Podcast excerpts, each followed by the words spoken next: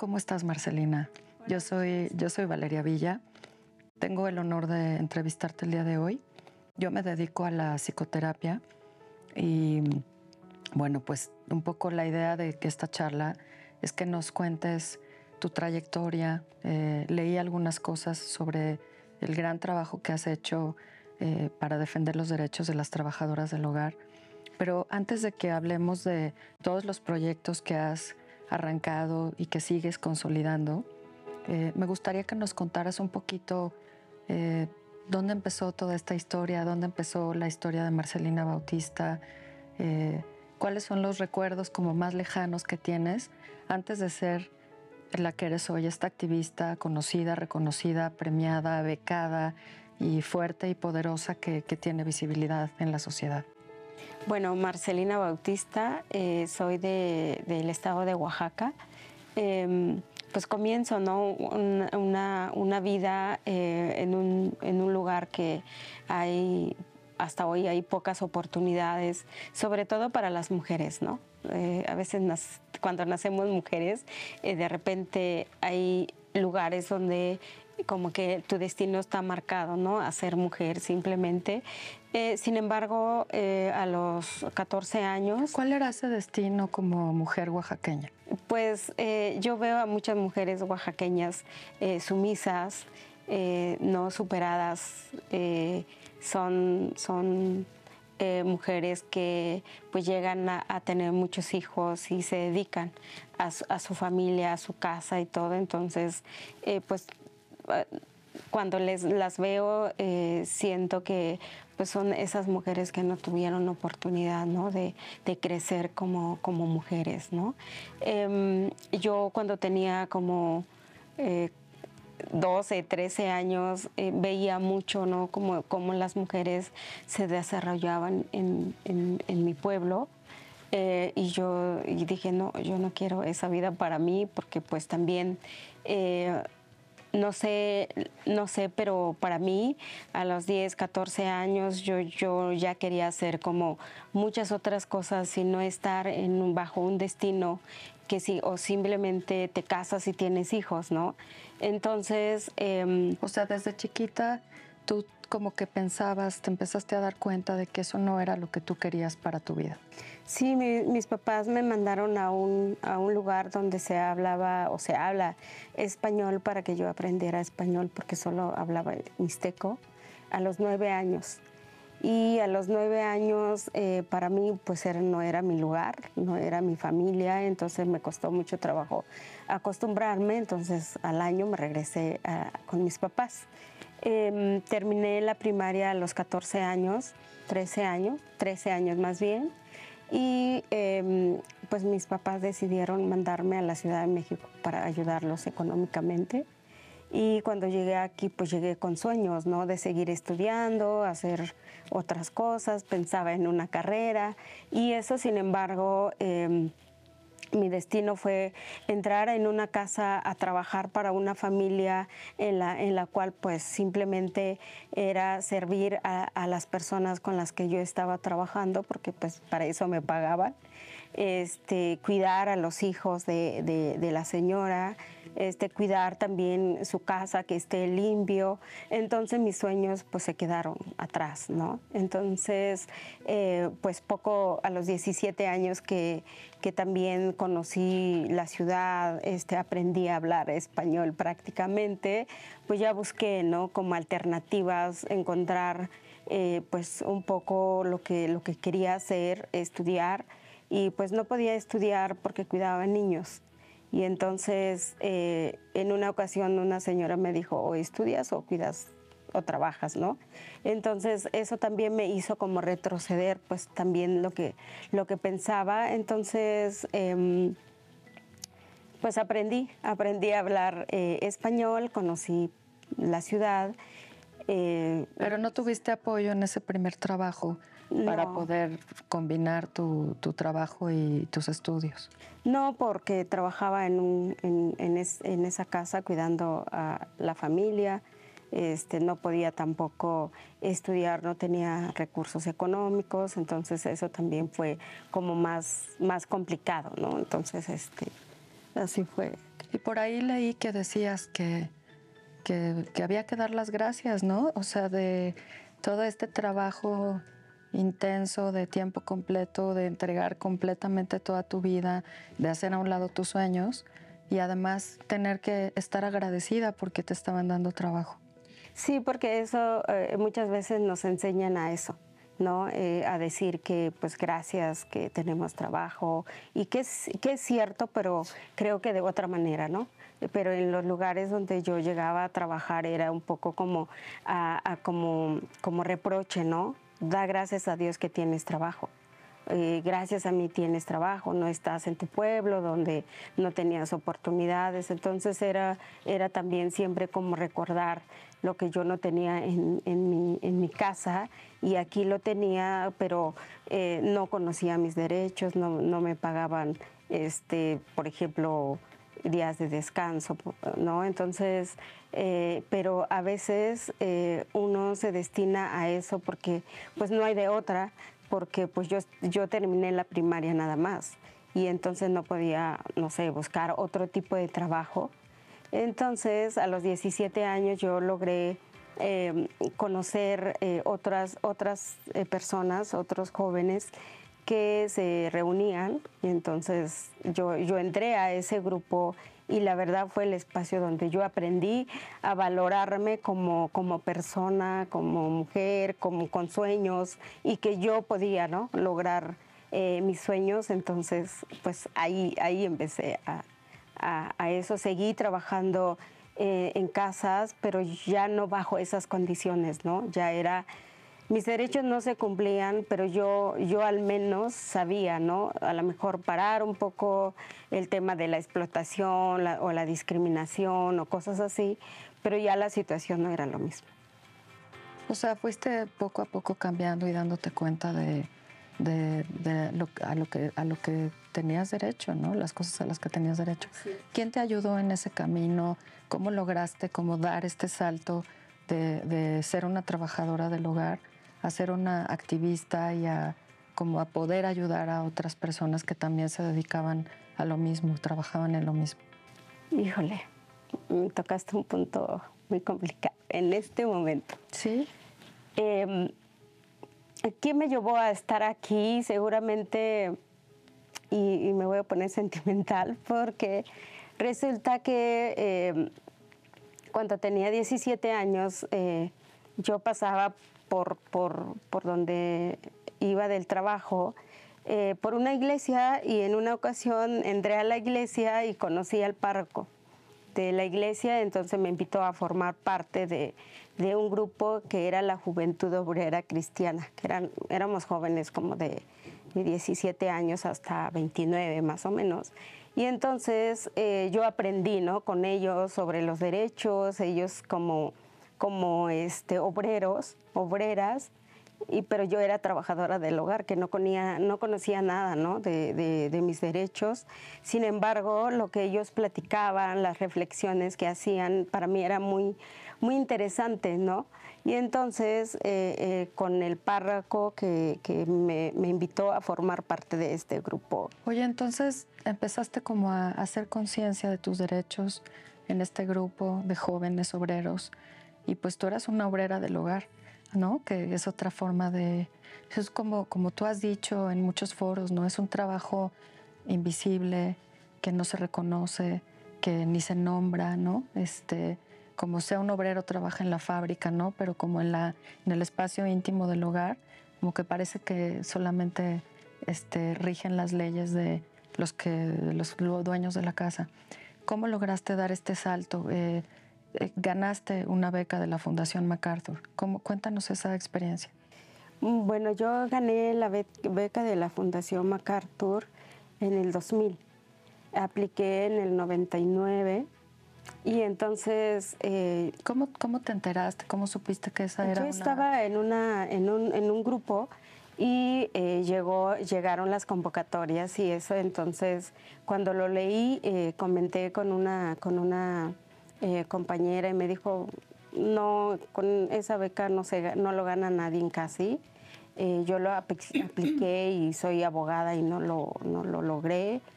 otras personas lo, tampoco lo han logrado.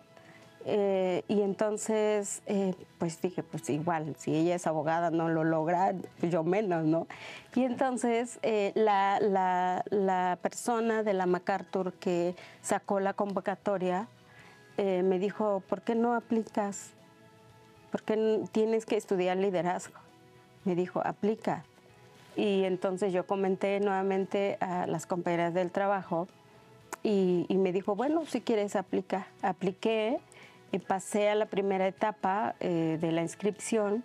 Después hubo una entrevista con psicólogas, abogados sobre el tema que yo iba a, aplicar, que era eh, derechos humanos laborales y derechos reproductivos para las trabajadoras del hogar, que era lo que yo quería, eh, el nombre del proyecto. Entonces, para eso tenían que entrevistarme expertos en el tema, ¿no? Entonces, y eso también me dio terror porque dije, si me van a entrevistar abogados, psicólogos o, este, expertos en, reproducción, eh, entonces yo pues dije, bueno, adelante, voy, ¿no?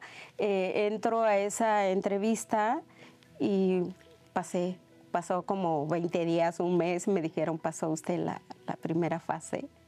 Eh, tenía que hacer otra donde me entrevistaron personas internacionales y entonces em, pues igual eran, eran personas abogadas y expertos en el tema y esa etapa también la pasé, entonces la verdad que fue, fue muy, muy interesante, emocionante para mí porque sí me, me sentí capaz ¿no? de poder eh, hacer esos diálogos con las personas que me entrevistaron y bueno, al final logré la beca en el 2000. Eh, con esa beca fundé el centro, eh, ahora el Centro Nacional para la Capacitación Profesional y Liderazgo de las Empleadas del Hogar. Eh, ahora también estamos a nivel nacional para fortalecer como un movimiento de trabajadoras del hogar. Esa beca me ayudó muchísimo porque me fortalecí también mis capacidades, ¿no? Para para dirigir, para hablar, para poder también pensar en futuros proyectos y la verdad fue, fue un gran proyecto para mí. O sea, eso como que te permitió como aterrizar o cristalizar tus sueños, estos sueños de como defender eh, los derechos humanos laborales, específicamente de las trabajadoras del hogar.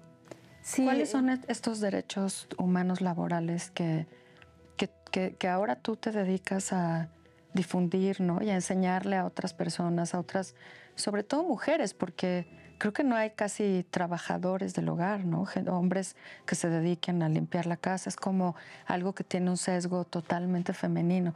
Parece que solo las mujeres somos las únicas eh, obligadas a mantener limpias las casas.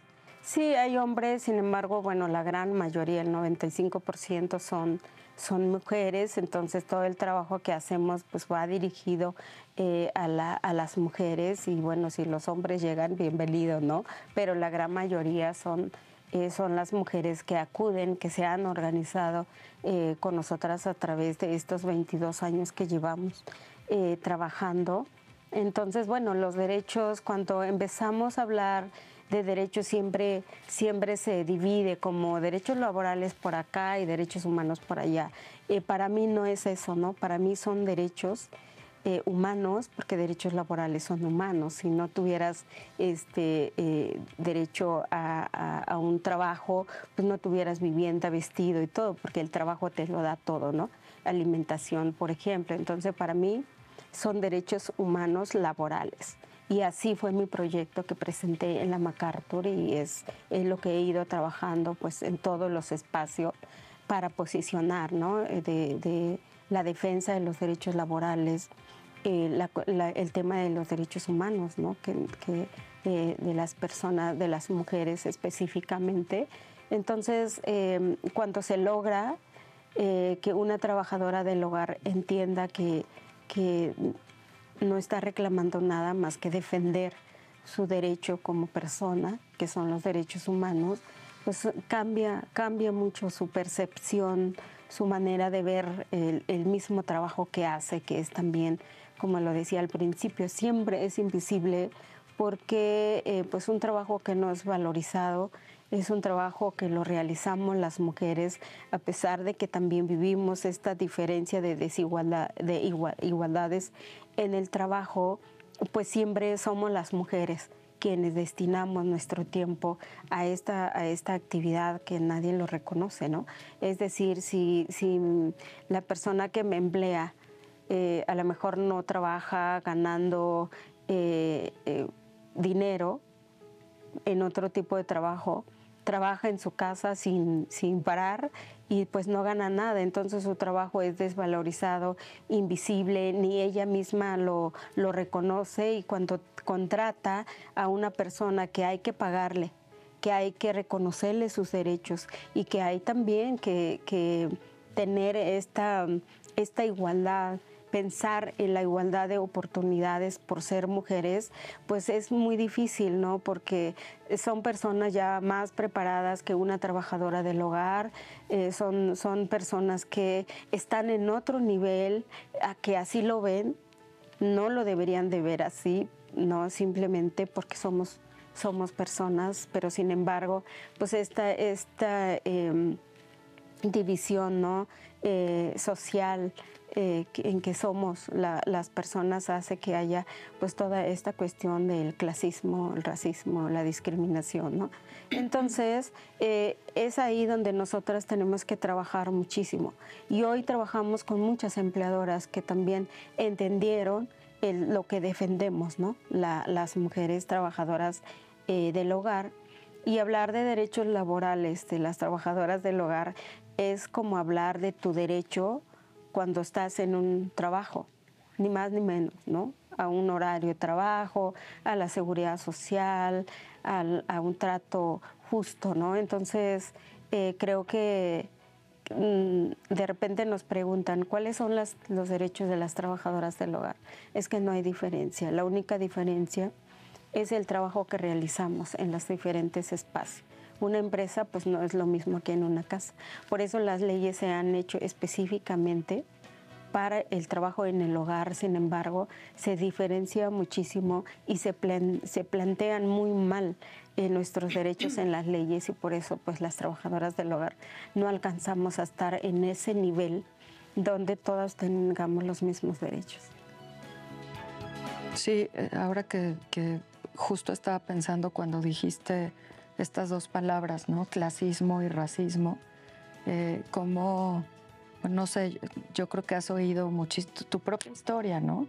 Tu propia historia de, mujer oaxaqueña que viene a la ciudad, que se encuentra con el monstruo que es la ciudad, con esta, eh, como con esta estructura social en donde tú tienes que estar agradecida, ¿no? Porque te den una oportunidad de trabajar.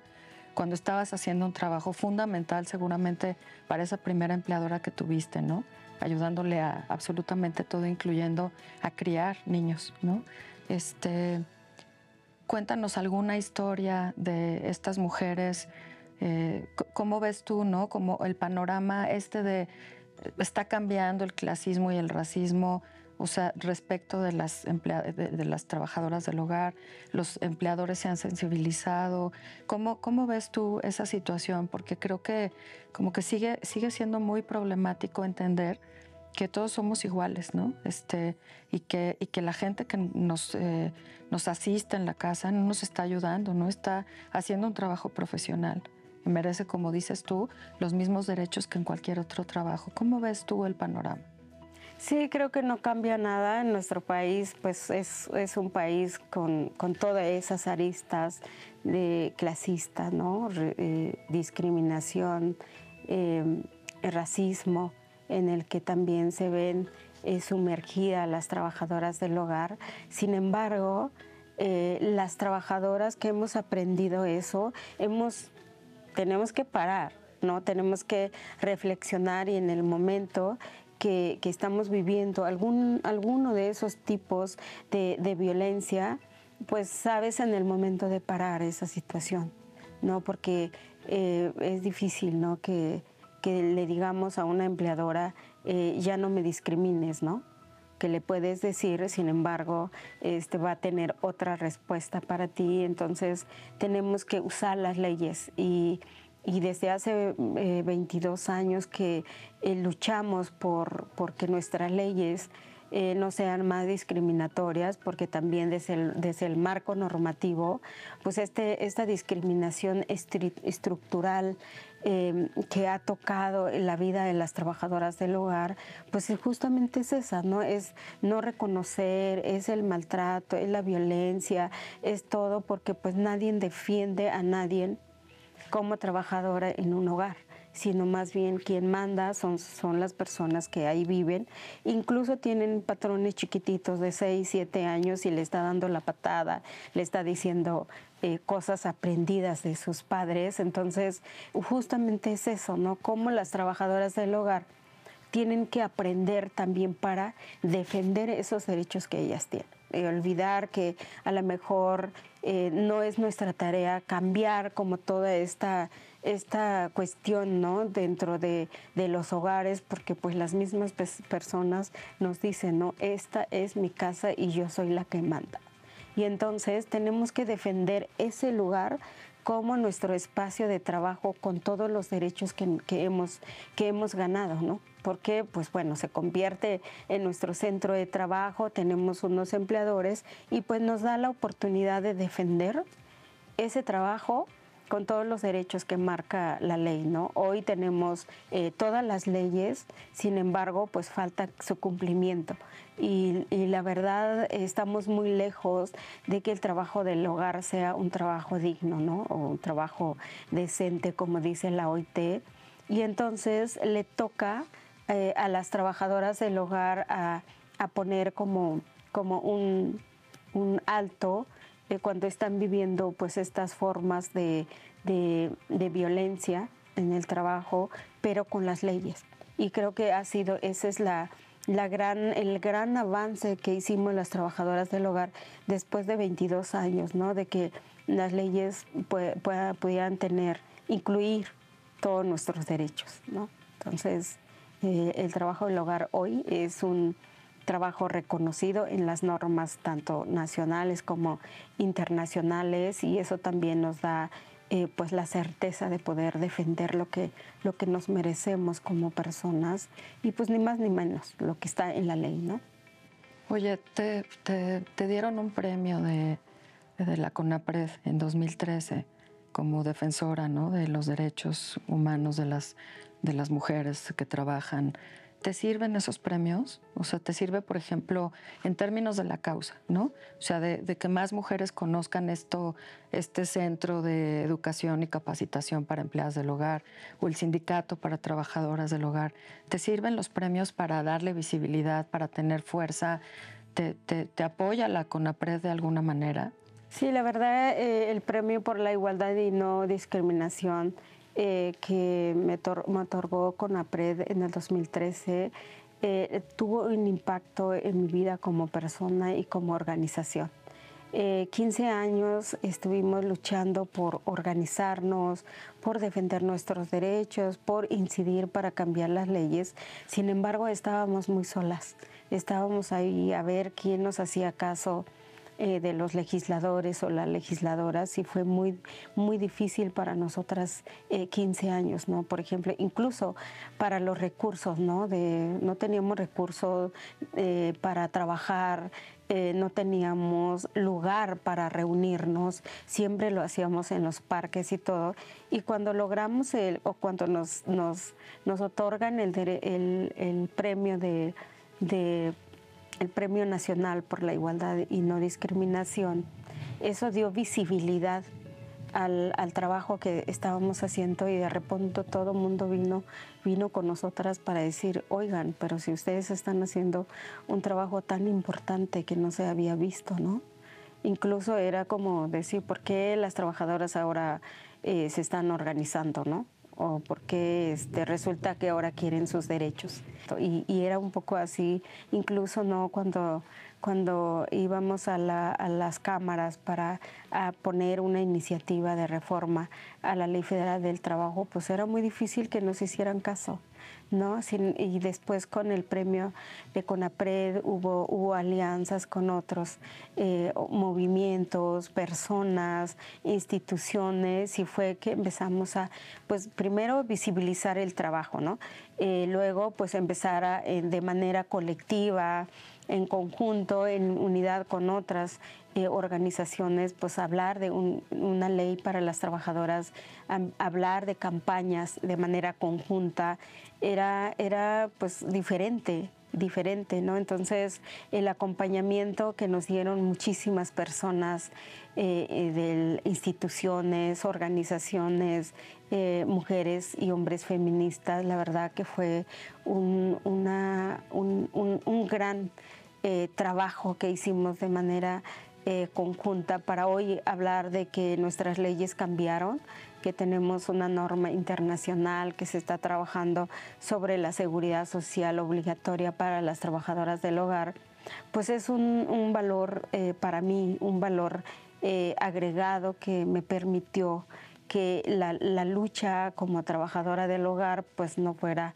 mi voz sola, sino acompañada, escuchada por diferentes eh, momentos y que, que toda, todas las personas, pues, que saben más que yo, porque la verdad eh, creo que la experiencia, eh, el estar aquí siempre cuento, he contado con, personas que por supuesto, ¿no?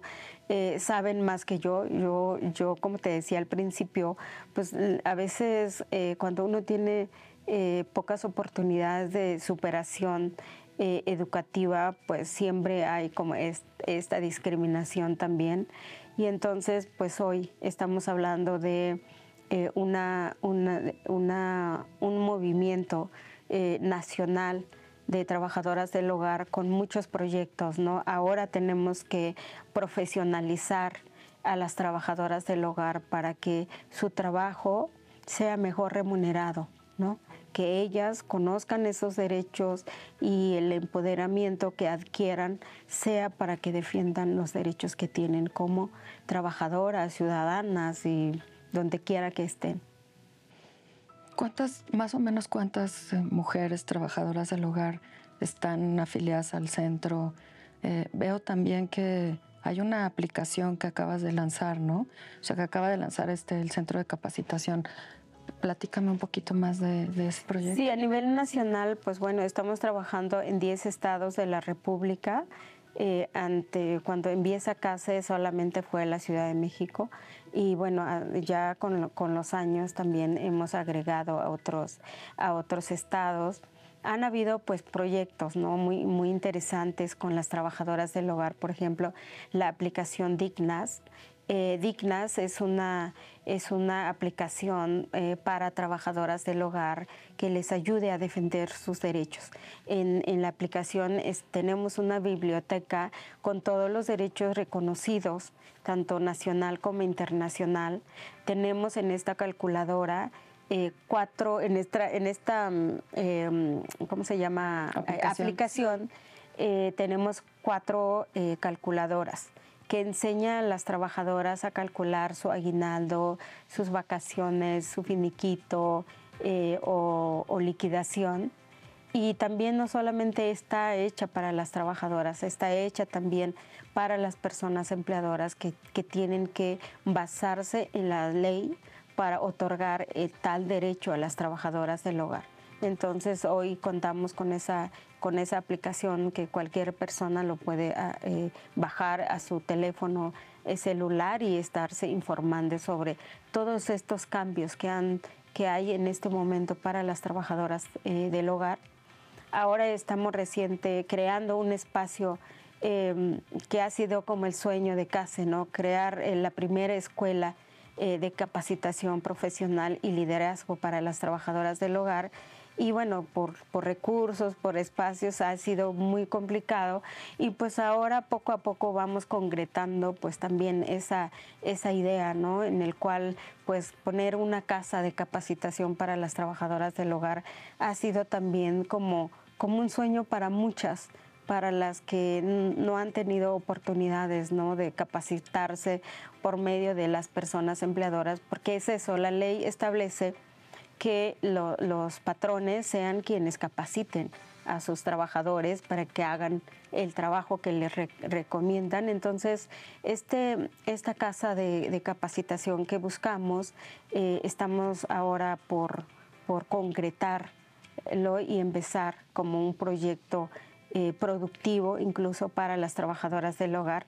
Eh, recientemente creamos también la primera cooperativa de servicios para las trabajadoras del hogar, de las cuales pues se busca ¿no? que que, todas las trabajadoras puedan unirse eh, y puedan también hablar de todas las oportunidades que también tienen eh, como trabajadoras del hogar, ¿no? Entonces creo que eh, hablar o, verme como trabajadora del hogar hace, hace 20 años, hoy es como muchos sueños para otras trabajadoras. ¿Alguna vez soñaste que ibas a tener estos proyectos y que esa, esa niña de 14 años eh, iba a llegar tan lejos, pero no nada más en términos personales, porque ahorita que decías que, que tú te, te, acompañas de otras personas que apoyan tus proyectos y que apoyan este proyecto del centro de capacitación y del sindicato y todas estas cosas que has hecho y que saben más que tú, pues yo creo que tú eres la que más sabe de este camino. O sea, porque tú lo recorriste, porque tú lo caminaste. Eh, ¿Alguna vez te imaginaste que ibas a llegar a este momento?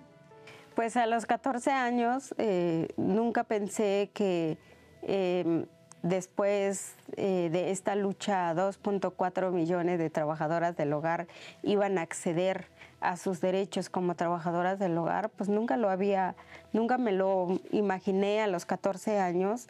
Eh, hoy la verdad lo veo como un sueño cumplido, a pesar de lo mucho que falta ¿no? por hacer. Y entonces pues sigo trabajando con, con más trabajadoras del hogar, sigo formando compañeras que también reproduzcan el trabajo, ¿no? No es suficiente a veces con una sola, sola persona para, para lo, lo que hay que hacer, para nivel nacional que hay Ahora con, la pandemia pues se redujo a 2.2 millones de trabajadoras del hogar, sin embargo de repente te das cuenta y eso crece muchísimo. Así que pues ahí tenemos que ver también que el trabajo del hogar es una oportunidad sin discriminación. Oye, ¿de dónde sacas la fuerza para seguir luchando, para seguir trabajando? Si pudieras pensar en alguna figura que te haya inspirado en la vida, que, te acompañe, que te haga fuerte, ¿no? Porque esta, esta lucha, como todas las luchas femeninas, tienen muchísimo en contra, muchas áreas de oportunidad, pero, pero a veces parece que es difícil, ¿no? Que se, que se lucha en contra de la corriente. ¿Qué, qué, te ayuda? ¿Qué te hace seguir adelante?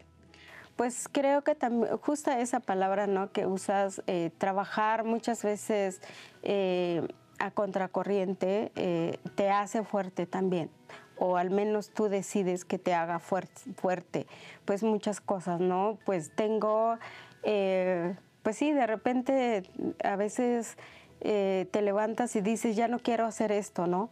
Pero hay mucha gente, muchas personas que están ahí esperándote porque tú eres su esperanza, ¿no? Entonces tienes que, tomar esa fuerza para poder también estar, estar con, con, con, ellas, por ejemplo, en este caso mis compañeras, ¿no? Las, las trabajadoras del hogar, eh, las personas que están ahí también empujando y que sí se puede y que hay que hacerlo y que también te hablaba ¿no? del padre Iván, que también ha sido como una fuerza eh, enorme para mí, que ha sido como la base ¿no? de, todo lo que hoy eh, hago. Este, pues me, valgo de mi, pareja, de, de mi familia, y que muchas veces también eh, los abandonó eh, y, pues vuelves a retomar, ¿no? Siempre como volver a retomar las cosas para tomar pues un impulso y poder seguir en esto. Y, pues este es mi proyecto de vida, este es una lucha que emprendí hace muchísimos años y que también tengo que ir eh, trabajando para que también no solamente yo sea la, la, única que siga ahí, sino también el compromiso que tienen que tomar muchas otras compañeras, en este caso las trabajadoras del hogar. Marcelina Bautista, te agradezco muchísimo el tiempo. Eh, el ejemplo de fortaleza, de lucha, de esperanza, de, fuerza para muchas mujeres que lo necesitan en este país. Eh, te agradezco esta entrevista. Se la dedicamos un poquito al padre Iván, que seguramente desde, desde donde esté estará muy orgulloso de ver cómo creciste y cómo esta canción que por ahí vi que te habían compuesto, que tienes una canción que te compusieron que se llama Marcelina, ¿no? Que dice que, que, de oruga pasaste a una mariposa que se atrevió a volar. Eh, muchas gracias por, por, tu ejemplo, por tu lucha y, y, por contarme un poquito eh, parte de tu trayectoria. Al contrario, muchísimas gracias por escuchar. Gracias.